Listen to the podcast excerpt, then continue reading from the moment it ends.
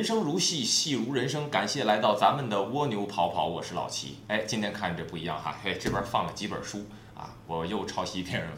但是今天放书啊，也主要的意图不是卖书，而是说很开心的能找到这几本哈。因为有一次跟天津体育频道的一个制片人聊天，然后他就说，哎，我觉得你们这做脱口秀的，你说调侃这个人家不答应，调侃那个人家不答应，这样你调侃历史啊，这个东西对吧？没人再去申诉了。你说。作者都已经死了不知道几百年了，是吧？他说：“你看看《史记》，那《史记》大家都知道哈，确实记载的很全，哎，然后它这个文体还比较有意思。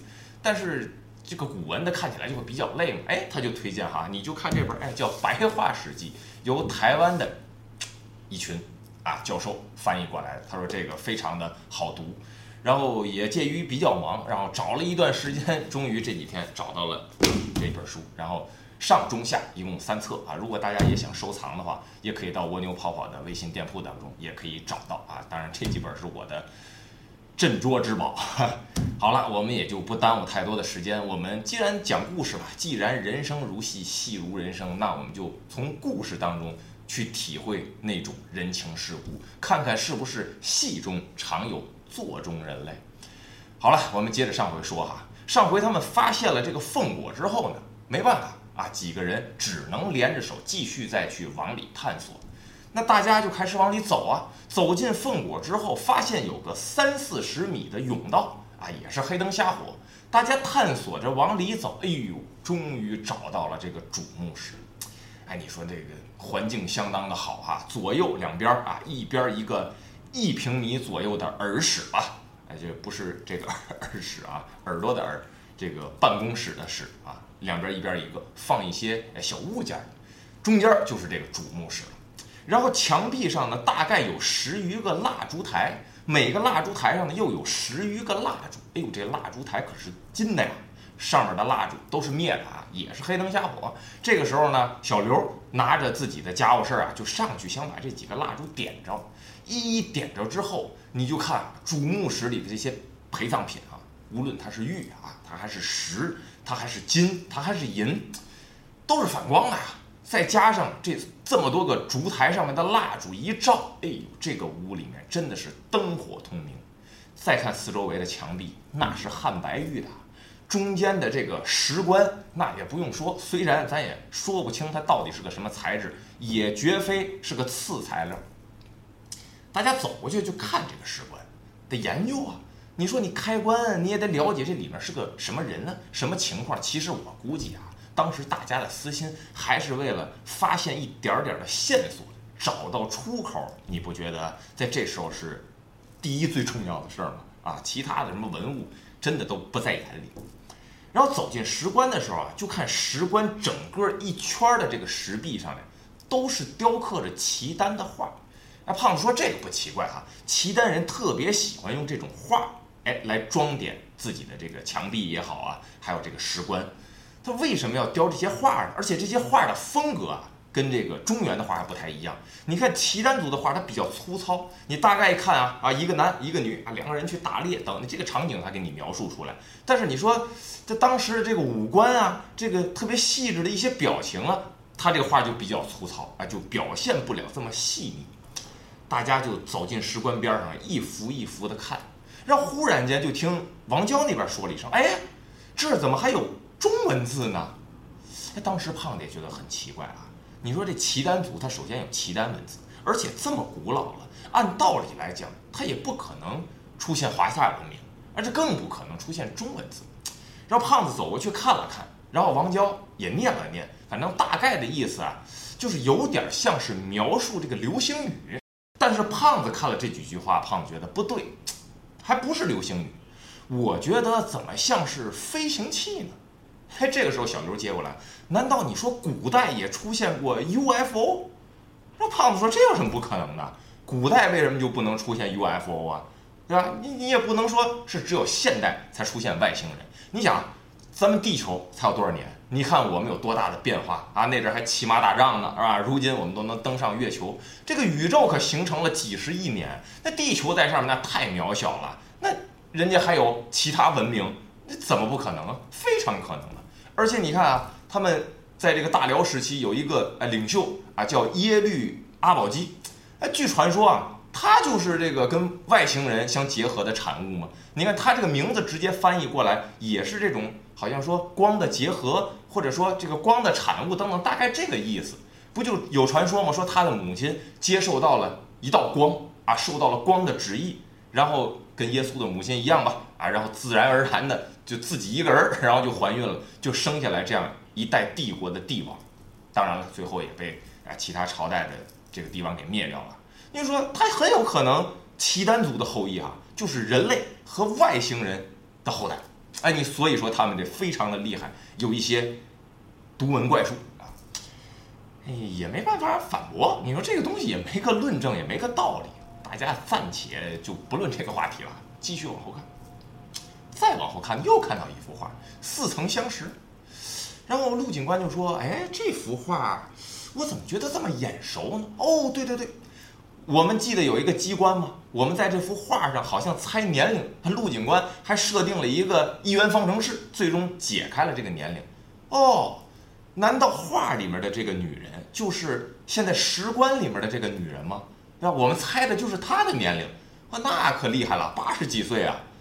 但是唯一有点不同的哈，他们在猜年龄那儿呢是个浮雕画，在这儿呢就好像是个啊水彩画，它这个工艺不太一样，这个要细腻的多，好像也接受了一部分中原的文化，也没啥可探索的地方啊，就是那个天门阵嘛。那肯定就是棺材里面的这个女士啊，也是画中的那个女士创造的呗。虽然历史上我们没得考究，那在这儿也总算见着创始人了，是吧？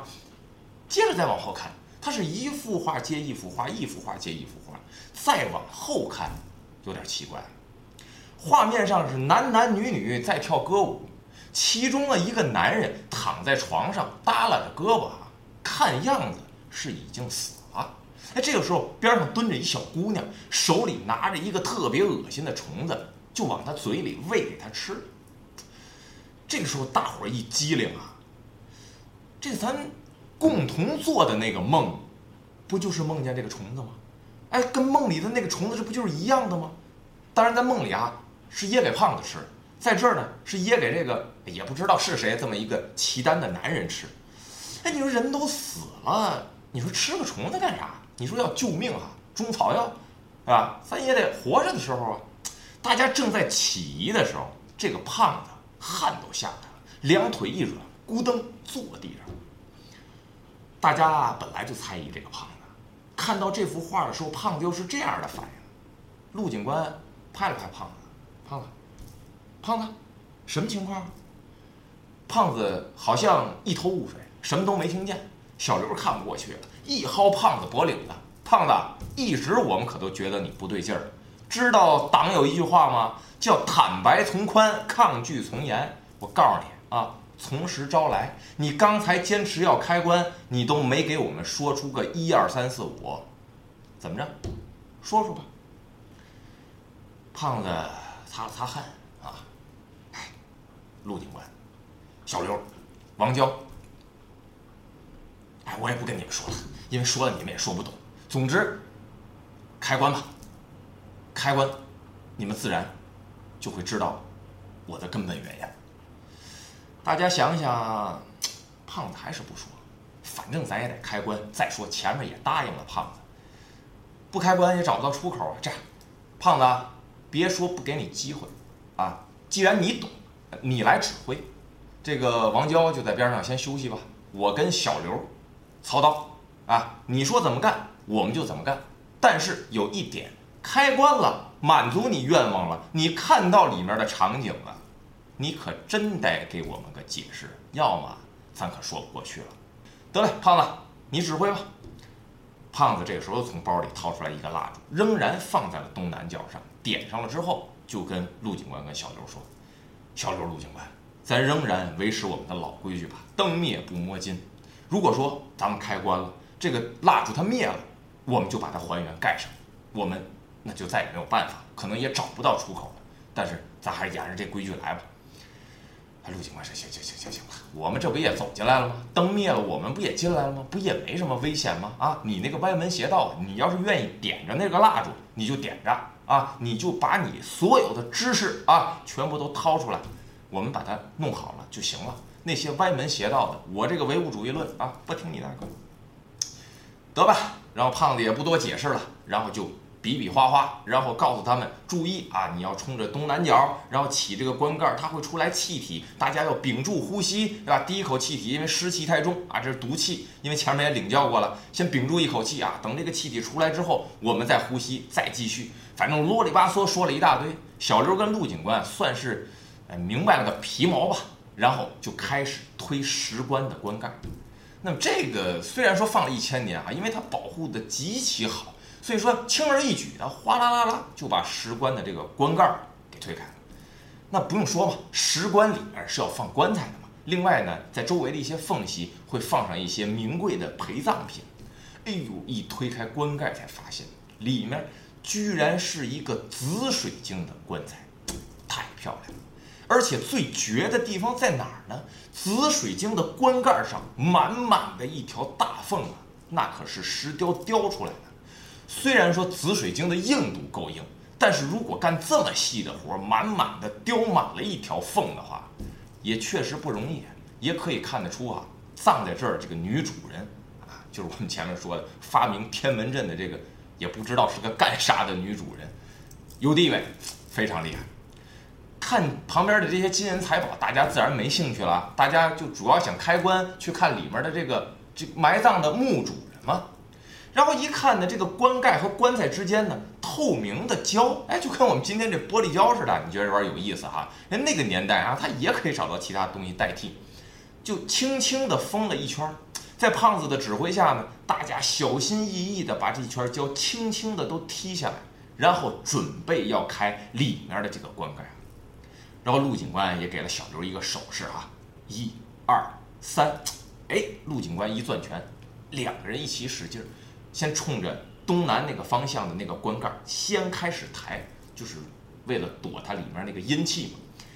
一抬棺盖，就看里面唰的一下出来一部分气体，哎，这大家都预料到了嘛。甚至陆警官还从王娇那儿弄了点医用棉塞在自己的鼻孔里啊，就为了躲这口湿气。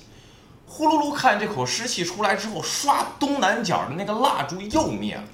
胖子这个时候也坏吓坏了，陆警官赶快。把这个石棺的盖子给它盖上。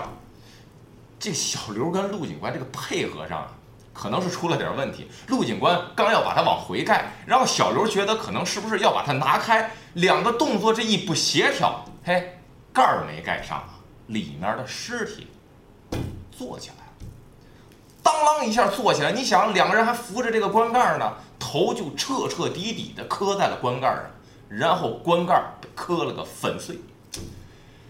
小刘说：“哎呀，早知他娘的，你把，你把棺盖都弄个粉碎，我们那费了三个钟头的劲儿踢那点胶，为了保护的更健全，我们这是何必呢？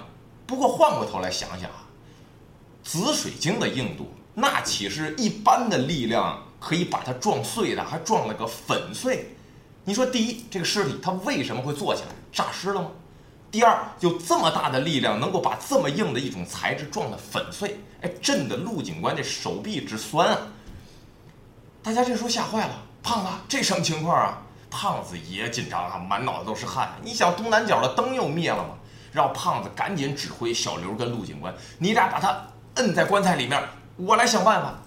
这个时候，陆警官跟小刘对了对眼神，一个箭步冲上去。两个人四只手就摁住了尸体的肩，就把他摁在了棺材里。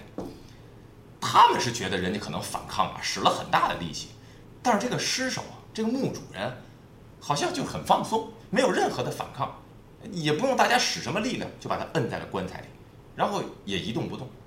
大家就把手在那放着，也不敢掉以轻心啊。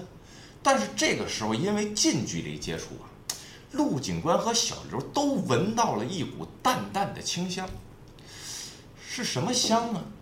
有点像西域的那种深山老林里面那种草药的香味儿，然后呢，又不太像，但是是那种药材为了防腐的那种味道吗？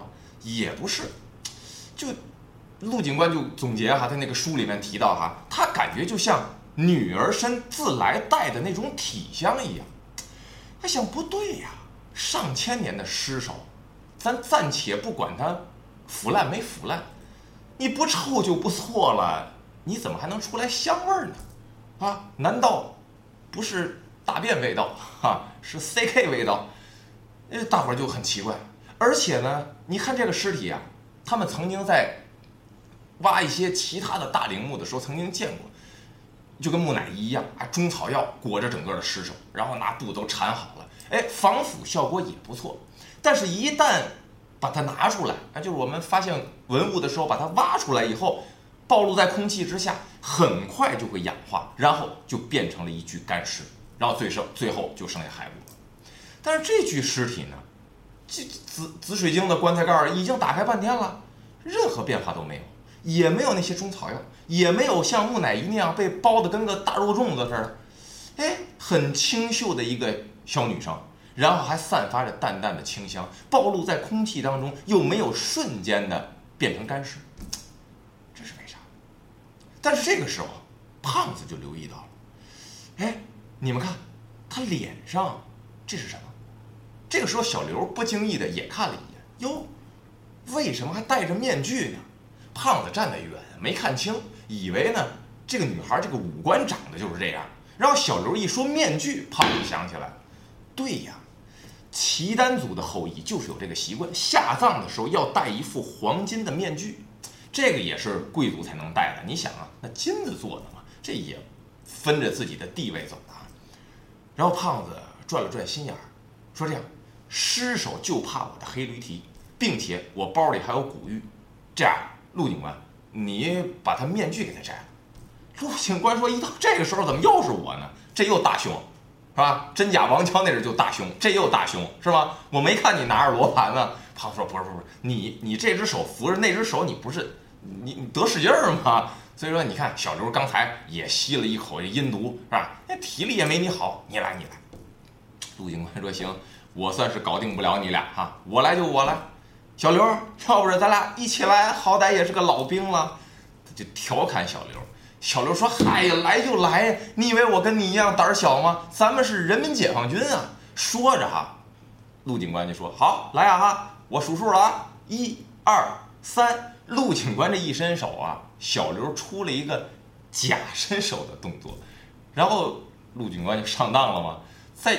看到他是个假身手，知道自己上当的时候，嗨，也没想那么多，那能怎么办呢？又让小刘这王八蛋给骗了，伸手一鼓作气，哗的一下就把这个面具给扯下来了，顺手就扔得老远，就跟这东西啊粘手上能把手烫坏了一样啊！叮了当啷，叮了当啷，一个黄金的面具抛出去二十多米远，大家都以为这个面具后面藏着一张多么恐怖的脸，大伙也都是吓吓唧唧。慢慢悠悠扭着头，拿这个膀胱不是拿这个余光哈，就扫了一眼。哎呦，这哪是恐怖啊？也算得上是一绝代美女。最可笑的是什么呢？人家脸上那是有红四板，是死尸吗？小刘当时是这么总结的。陆轩，我怎么觉得这不像死尸？陆警官说：“不像死尸，像什么呀？像植物人儿。”哎呦，这句话一出啊，真的是四个人几乎达到了一个共鸣。你别说，真的说到点儿上，就好像这个人活着，只不过是在沉睡。大家也很奇怪啊，说确实是啊，你看没有道理，这一个人死了，咱先不说腐烂不腐烂，怎么脸上还能有血色，然后给人的感觉这个人还活着？王娇。你过来看看，这个人还活着吗？房娇慢条斯理的走过来，怎么可能呢？上千年了，大哥们，他能活着？你真是奇了怪了。虽说我们见了一个又一个奇怪的事儿，但是这个事儿几乎是不可能的啊。然后陆警官跟小刘那两只手还摁着呢，也不得劲儿啊。然后就说：“王娇，你你你先甭说这么多，你给他把把脉。”啊，你看看到底是个什么情况？总不能这么怪异吧？王娇也很不耐烦，过来之后，好吧，然后就把手搭在了脉搏的位置。刚搭了没几十秒，然后王娇就说：“你看，怎么可能呢？死了上千年的死尸还能有心跳？你真……”就在这个时候，王娇这句话怎么就停了呢？嘿嘿，王娇摸到了脉搏。又过了大概一两分钟，他得摸一平均数啊。大家听到王娇不说话了，也都傻了，期待的眼光全都看着王娇啊。啥情况，姐们儿？给我们来结论。过了两三分钟，王娇手从脉搏的位置上拿下来，对着哥几个说：“他真有心跳。”大家就更奇怪了，上千年他怎么会有心跳呢？他心跳是多少？王娇说：“你看啊，咱们正常人啊，这个心跳。”七十下、八十下每分钟是吧？他的心跳每分钟一次，大家更是丈二和尚摸不着头脑。每分钟跳一次，这是什么道理呢？让胖子接过来，难道是冬眠的道理吗？这个我知道啊。你看刺猬啊、蛇呀，你看这些有冬眠的习惯的动物啊，它也都是到冬天的时候就睡过去了，它尽可能的。低消耗自己的身体内的能量，所以说它会压制自己的呼吸和心跳。你看，大概每分钟能跳个五下十下啊，它是这样的一个频率。所以说，这样的冬眠的动物哈，它相对而言寿命也会长。你看乌龟是不是？每分钟跳十下，对吧？所以说，有的那些乌龟可以活上千年嘛，千年的王八万年的龟嘛，对吧？还有活上万年的，这是我们一句老话了。就是如果要这样去推算的话。如果说人这一生的心跳一共可以达到多少亿次的时候，那如果我把每分钟跳的次数变少，哎，是不是这个人就可以长寿呢？是不是这个美女就从上千年一直活到了现在？这个时候啊，胖子从包里翻来翻去，翻到了他那个黑驴蹄，啊，小刘跟陆警官那边还摁着过来，就要往这个。女尸体的嘴里面塞，塞了半天也没塞进去，然后就把这个女尸体的嘴呀碰破了，唰的一下流出了鲜血。这个时候大家也就没有那么奇怪了，就问王娇：“王娇，她有心跳，难道她还有血液循环吗？”王娇说：“那当然了，她有心跳，自然就有血液循环，只不过这种循环极其的缓慢，只能保持着。”他这个身体还像是没有死亡的概念一样，好像是活人一般，可能只能用这种解释来解释为什么他没有做防腐，然后还可以一千年之后让自己的身体像一个纯情少女一般。陆警官听完王娇这个解释，然后就回头看了看正在使蛮力的胖子，说：“胖子，你都给人家嘴弄破了，别使劲了。”明点的，人家嘴里边有东西吗？你那个玩意儿能塞得进去吗？你傻呀！胖子想想，对哈，刚才这大伙儿确实有点紧张了。那这嘴里有什么呀？然后先把黑驴蹄儿放在了自己的包里。这时候大家都在想哈，这个人确实有这个习惯哈，就是像我们现在，如果说家里比较传统的，有个白事儿，还得给个压口钱，对吧？弄个铜钱放在这个这个死人的嘴里边，这是压口钱。但是古代这些贵族呢，讲究放一种极其珍贵的珠子，哎，据说这个珠子它有一种能量，可以让这个尸体腐化的速度变慢。呃，另外呢，这些珠子非常稀少啊，只有那是顶级的人物才可以用。然后再往下一点的贵族呢，基本上就是玉啊，玉的文化，中国上下五千年，这是没少书写啊，就把玉放在自己的嘴里，哎，这算有钱人家了啊，只有百姓嘛，啥也没有，哎，来个压口钱，弄个铜钱放在嘴里。这么有地位的一个女主人，这么奇怪的事儿一连串的发生，那她嘴里会放的是个什么呢？大伙儿正研究这个事儿呢，胖子直接就把手伸进了这个女主人的嘴里边，啪拿出来一个东西，攥在手里边可就不张开了，两步后退就倚着那个石墙，看着胖子一系列非常顺畅和连贯的动作。弄得陆警官和小刘都有点诧异，什么时候胖子这个动作衔接能这么顺畅过？而且轻车熟路的拿了东西也不看，然后就瞬间的把手背在背后，然后就倚着墙站着。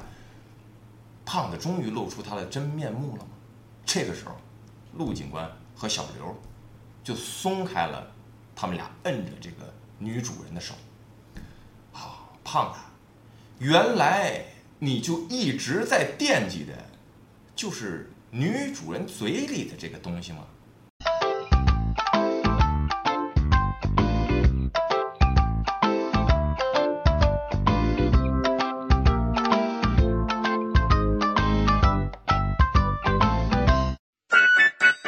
除了每周的视频节目之外，我们还有一个微信公众平台。如果你想加入一个奇葩的互联网社群，跟更多的网友一起互动，那就扫一下屏幕上的二维码吧。当然，也可以在搜索框当中输入“蜗牛跑跑”四个字，然后点击留着小胡子的老齐就可以了。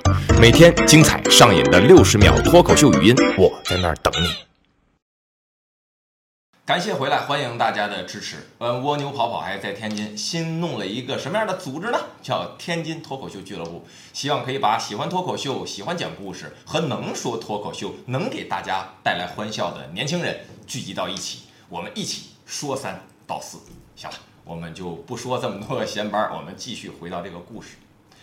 当小刘、陆警官跟胖子开始产生对峙的时候，大家也都是一个猜疑的眼光。其实听胖子那个语气呀，也挺诚恳的，也没有说要跟他俩动一些心眼儿的这样的一种感觉。陆警官也想啊，你说胖子为什么这么早就把实话撂了呢？好歹他应该等我们都找到出口了，然后他再揭发他自己呀，他好跑啊。你说出口都没找着，跑他也跑不了，打他又打不过我和小刘，他单单威胁王娇，哎，因为王娇当时站那位置离他最近，这。也不是什么高明之计呀，这不应该呀。所以站在这个角度上，他就感觉胖子说的话，某个成分上来讲还是可以理解。胖子这时候就说：“待会儿找出口，你们还得用我。这样，陆警官，这个东西我是一定不会给你啊，这关系到我的性命危机。找到出口了，我们大家都平平安安的出去了。陆警官，我去分局找你自首，这样你放心了吧？”陆警官说：“也行吧，听起来胖子还是蛮诚恳的。这出去也得说出去的事儿啊。但是你现在就跟我们说说，你这到底是个什么东西？我们已经都说不跟你抢了，也不追究你的责任了。哎，你怎么还不能说呢？”这个时候，胖子指了指后面，陆警官小心诈尸了。陆警官说：“哎呀，你甭跟我扯那个蛋，你你给我们讲讲，你手里是什么？”就在嬉皮笑脸的时候啊，就看陆警官后面一只双手啪就掐在了陆警官的脖子上。哎呦，这一下陆警官可就懵了。胖子没跟他斗，后面真有东西。胖子，这可怎么办啊？这个时候，小刘看了一眼陆警官这个方向。哎呦，墓主人诈尸复活，可不是两只脚在地上站着，那是两只脚在地上悬空着。你想想他那个移动速度，而且没声音啊。然后胖子说：“这样啊。”陆警官，待会儿我喊一二三，你闪出一个位置来，能闪多大尽量闪多大。你记得我那有古玉吗？我用古玉来刺穿他的心脏。说着，胖子这就把手里刚才从尸体嘴里面拿出来那个玩意儿，梆放在嘴里，一下就吞了。哎呦，真恶心！你要知道，上千年的死尸嘴里面含了一千年，胖子拿过来就吃。得嘞，反正大家也不知道他那是什么。然后胖子就超出这个古玉。喊了一下一二三，陆警官一闪，胖子冲过去，拼命的一刺，一个踉跄，没刺到。你想，人家这忽忽悠悠，忽忽悠悠是吧？哪这么好刺呀？然后扭过头来，又跟陆警官对眼神，仍然比划了一下，一二三，陆警官一闪，噗，这一下算是个正着。没想到此时此刻，当时的那个惨叫啊，瞬间变成了一一股气体。呼的一下就回到了他那个紫水晶的墓里边。胖子赶快说了一句：“千万别让他跑了！”小刘、陆警官摁住他。你想想，那还能来得及吗？灰飞烟灭，瞬间就是一团黑色的气体消失在了这个房间当中。哎呦，胖子说完了，他可以遁形于土地当中，这是他们契丹人的一种秘术，也算是一种技法吧。看来我们是找不着他了，我们也得不到最终想要的答案了。小刘说：“怎么可能呢？他不就回到棺材里了吗？那就肯定还在棺材里啊！”这个时候，小刘边说就边走到那个紫紫水晶的棺材，低头一看，一滩一滩的黑水，根本就没有人。胖子说：“行了，咱们找不着他，也就打探不出他到底是哪个年代的什么样的一个角色。但是因为他跑。”也正好跟我们交代了到底这个出口在哪。陆警官，小六，我们的出口就在棺材的下面，一定会有一个洞穴。你们把它抬开吧，我们可以出去了。哟，小刘这兴奋，真的假的，胖子？什么玩意儿你就找到出口了？棺材底下还不动。好了，他就跟陆警官过去，就把里面那个紫水晶的棺材抬开。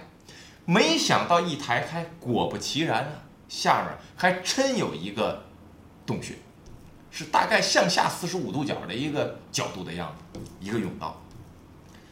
胖子说：“行了，从这个洞出去，我们就可以回到一个正常的世界了，我们就逃离了这样一个稀奇古怪的地方了。”陆警官，我刚才承诺你了啊，出去我一定会给你一个解释，并且我会。跟你去分局自首。哎，对了，这时候你看胖子想起来一个问题：刚才这个诈尸的尸首，他起来的时候，除了掐了你一下，我在刺他的时候，他有没有打到你？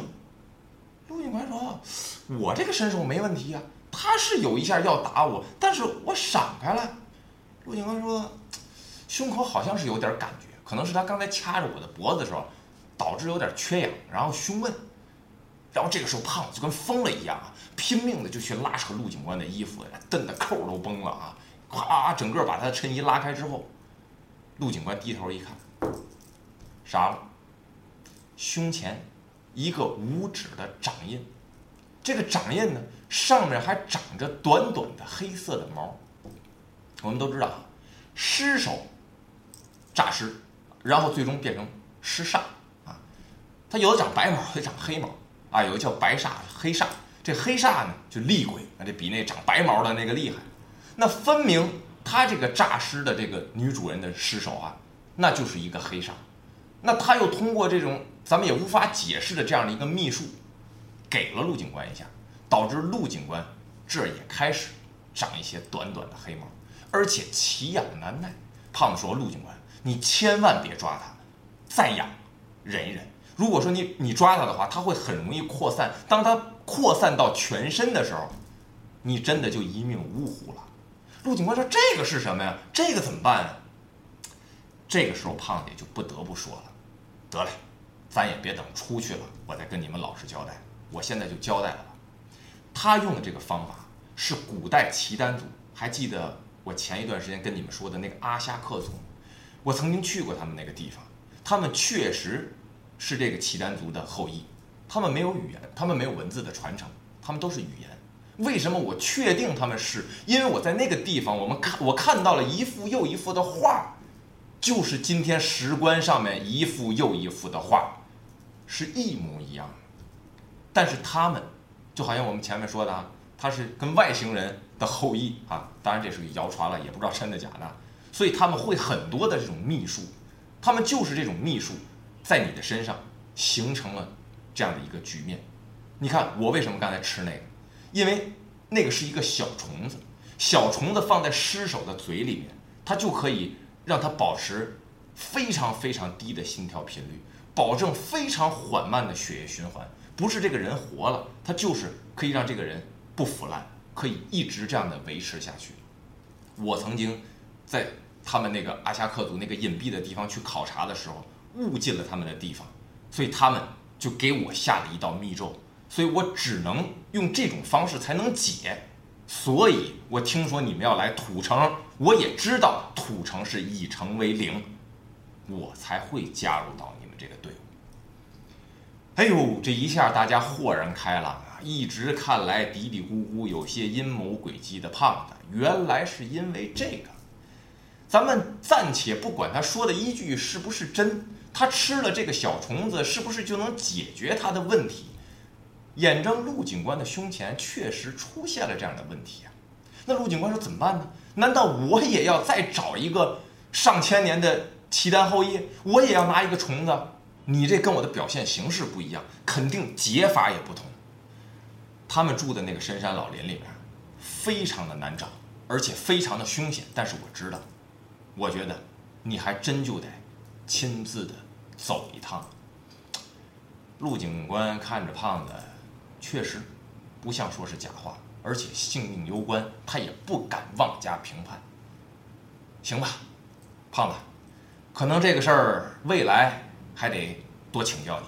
咱们闲话不说，咱们先离开这个鬼地方，好歹咱们先回到我们自己的那个城市，我们先休养生息，然后我们再从长计议又如何呀？